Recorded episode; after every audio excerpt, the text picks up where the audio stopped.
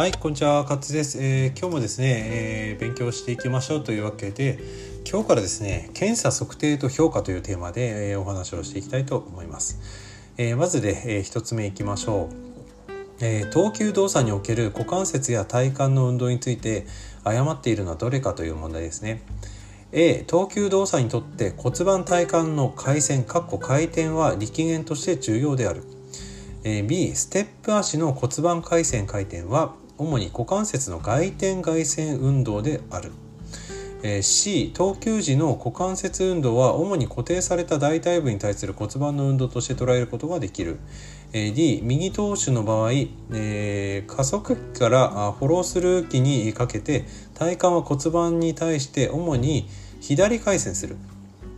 えー、E 加速器からアクセレレーションからフォロースルーにかけてステップ足の股関節は主に屈曲運動するというわけで答えですね。誤っているの実はですね B です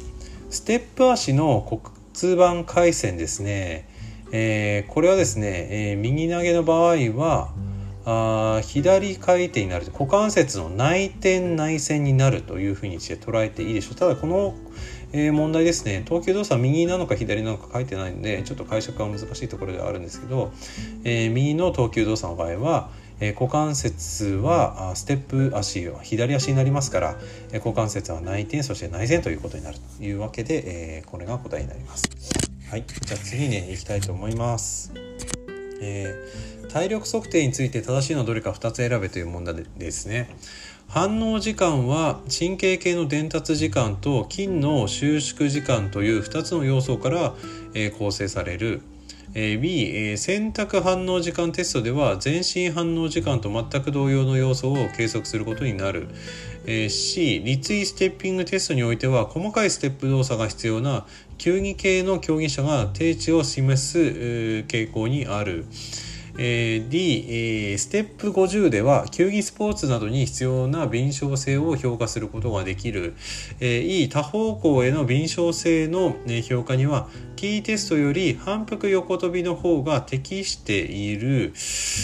いうわけでちょっと考えていきましょう。え、正しいのはですね実は2つだけで A ですね反応時間これは神経系の伝達と筋の収縮時間という2つの要素からなります。はい、えー、反応時間というのは神経系の伝達時間と筋の収縮時間ですね。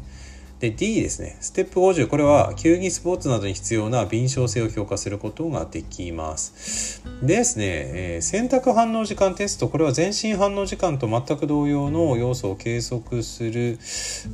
ことになるというんですけどもこれね判断とあとね体の移動を伴うってことでスキルの要素も求められるっていうのが答えになると思います。えそれからですね最後 E の多方向の臨床性の評価ですねこれ T テスト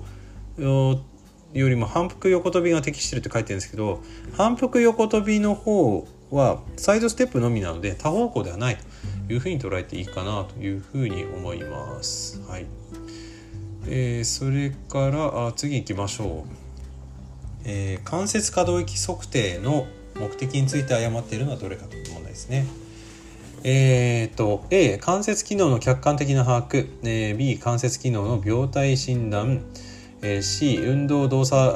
障害の原因分析それから D 治療方針やリハビリテーションプログラム作成の資料、えー、E 治療効果の判定資料ということで誤っているのはですね、えー、B ですね。関節機能病態診断にはなりません。それですねちょっとこれ問題数が多いのである程度絞っていこうかななんて考えているんですが甘いでしょうか？どうしようかなと今ね迷い中なんですね。その機能評価とかってえー、すごく多いのでね、えー、最近のところでいこうかななんて思ってます。よしこの辺からどうかな、うん、これでいきましょう。はい。あごめんなさい。ちょっとと待ってくださいね。今パソコンを操作しておりますかつ。今日はですねあと1問か2問ぐらいで1つ終わりにしていきたいななんて思うんですよね。この機能評価のテストって結構ね図も入ってくるのでえー、いろいろ難しいなとも思うわけですよ。はい。よしこれでいこう。はい。